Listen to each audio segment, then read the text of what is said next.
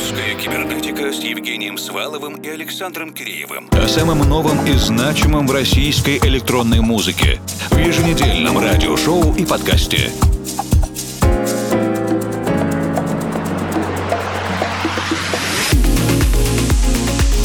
Доброй ночи, дорогие друзья! Вы слушаете «Русскую кибернетику».